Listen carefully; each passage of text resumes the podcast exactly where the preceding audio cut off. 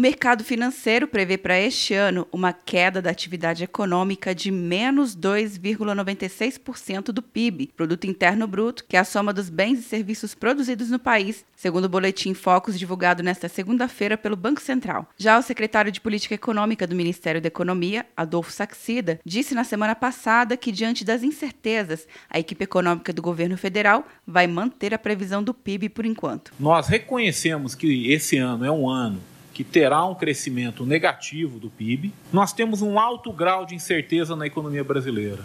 Em decorrência disso, foi escolha de nossa equipe manter a previsão original do cronograma, que em maio nós, com mais dados, com mais tempo, com uma visão melhor do que está acontecendo, vamos poder estimar o crescimento do PIB para esse ano. O boletim também registrou um corte na taxa básica de juros, a Selic, de 2020 para 3%, ante os 3,25% da semana anterior. A cotação do dólar deve fechar o ano em R$ 4,80. Já a projeção da inflação, medida pelo IPCA, Índice Nacional de Preços ao Consumidor Amplo, caiu 2,52%.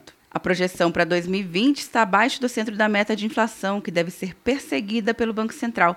A meta, definida pelo Conselho Monetário Nacional, é de 4% em 2020.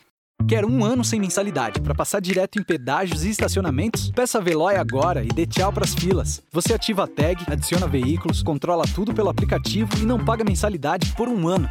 É por tempo limitado. Não perca. Veloy. Piscou, passou. De Brasília, Luciana Castro.